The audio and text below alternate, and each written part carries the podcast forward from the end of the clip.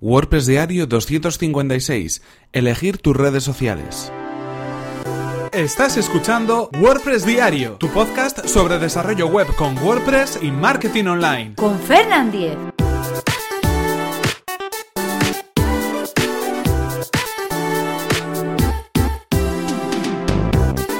Hola, ¿qué tal? Comenzamos con un nuevo episodio de WordPress Diario, donde hoy vamos a hablar acerca de redes sociales, acerca de social media. Esta semana, de hecho, la vamos a dedicar a hablar sobre este tema y cada día, cada día de esta semana, de lunes a viernes, daremos algunas píldoras, algunos trucos, algunos consejos relacionados con las redes sociales. Es algo muy importante, es algo que tiene mucho que ver en la actualidad con difundir nuestro mensaje, con difundir el contenido de lo que estamos haciendo en nuestro sitio web, con difundir nuestro propio negocio y creo que también, bueno, aunque lo hemos tenido un poquito olvidado durante los últimos meses, deberíamos darle un pequeño espacio para que todos vosotros también y yo mismo aprendamos un poco más acerca de cómo potenciar nuestro negocio en redes sociales. En este caso y en el episodio de hoy del lunes, de hoy lunes 17 de julio, vamos a hablar acerca de cómo elegir nuestras redes sociales, cómo elegir las redes sociales donde deberíamos estar para poder difundir nuestro mensaje. En este sentido, lo primero que tendríamos que hacer, lo primero que tendríamos que tener en cuenta es mm, encontrar cuáles son esas redes sociales que actualmente existen.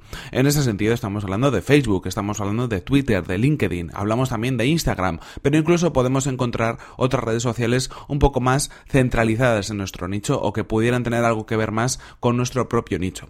Eh, en este sentido, lo que tenemos que tener en cuenta es que aquello que nosotros vayamos a manifestar, aquello que vayamos a comentar, ese mensaje que queramos lanzar debería estar canalizado en una red, eh, digamos que nos vaya a poder permitir potenciar ese mensaje.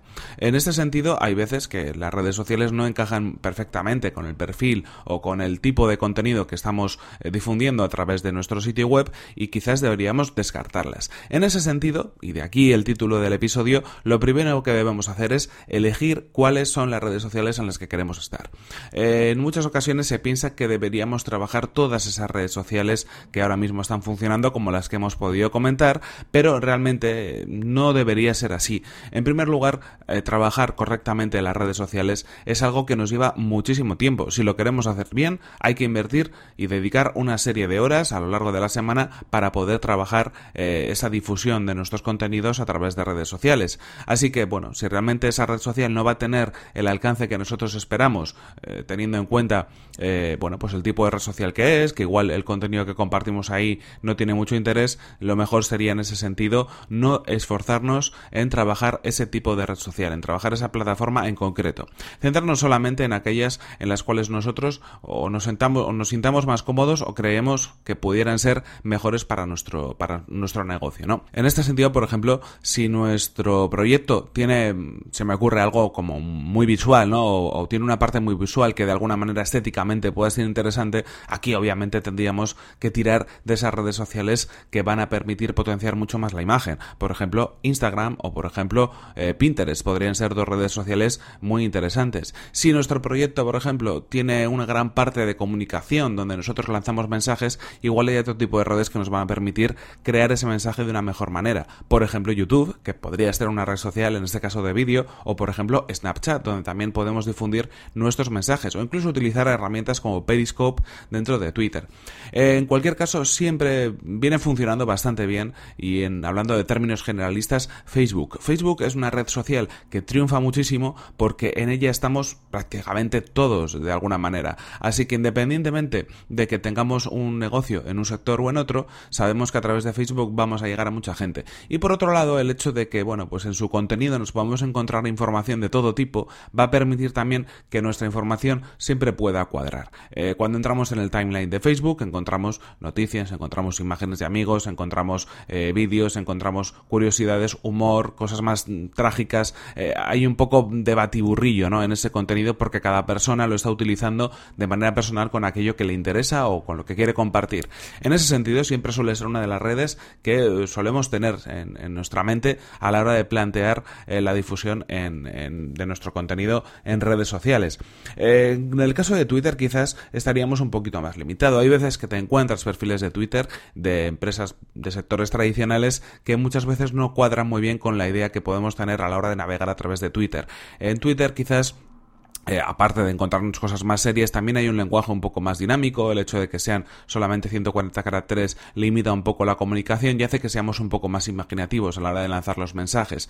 Eh, de alguna manera también es algo un poco, entre comillas, más moderno, ¿no? Un lenguaje de comunicación un tanto especial y diferente. Aquí quizás no entraría todo, tipo de negocio. Si es un negocio tradicional, eh, habría que afrontarlo de una manera un poco diferente, trabajándolo bastante para poder llegar a la gente. Así que suele ser una red social que en muchas ocasiones, bueno, se deja aparte en este sentido. Sí que profesionalmente LinkedIn, por ejemplo, suele ser una red que nos va a permitir, bueno, pues si tenemos un negocio entre comillas más serio que no permite jugar tanto, ¿no? con lo que con lo que estamos trabajando, ahí sí podríamos introducir nuestro contenido porque de alguna manera, bueno, pues esa red social tiene un ámbito profesional, un ámbito, bueno, pues de, de cierto mm, punto de seriedad, ¿no? Eh, se tratan temas, además lo podemos ver en el timeline de, LinkedIn un poco más, eh, entre comillas, espesos, ¿no? O, con menos humor de alguna manera. Y sí que podríamos encontrar, pues bueno, pues eh, un hueco para ese tipo de, sectores. En cualquier caso, resumiendo un poco lo que quería contaros hoy, eh, no centréis vuestra estrategia en redes sociales en todas las redes, en todas las redes que podáis encontraros, no hace falta que os deis de alta en todas ellas,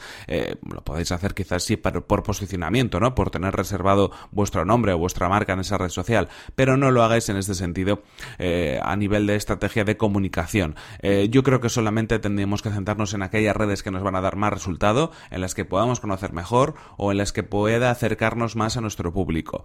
Elegir una o dos redes sociales muchas veces suele ser más que suficiente. No es necesario invertir esfuerzos en otro tipo de, redes sociales. No hace falta que nos demos de alta en Google Plus, que nos demos de alta en Snapchat, que nos demos de alta en Instagram, en todas las redes sociales. No, solamente en aquellas en las cuales creemos que vamos a trabajar correctamente todo el contenido que queremos difundir. Ese sería un poco el consejo y yo creo que con esto vamos a tener una buena base de partida a la hora de, pues como decimos, crear esa estrategia de comunicación de nuestro proyecto online a través del social media, a través de las redes sociales. En cualquier caso, esto ha sido todo por hoy y aquí se nos acaba el tiempo y tenemos que terminar este episodio número 256 de WordPress Diario. No sin antes recordaros que este episodio ha sido patrocinado por Web Empresa, servicio de alojamiento web especializado en WordPress. Disponen de servidores optimizados para que nuestro sitio web cargue a la mayor velocidad, reglas de seguridad para proteger nuestras instalaciones y soporte especializado en WordPress. Si queréis conocer más sobre su servicio, que además recomendamos desde aquí, tenéis toda la información en webempresa.com barra Fernan. Así podrán saber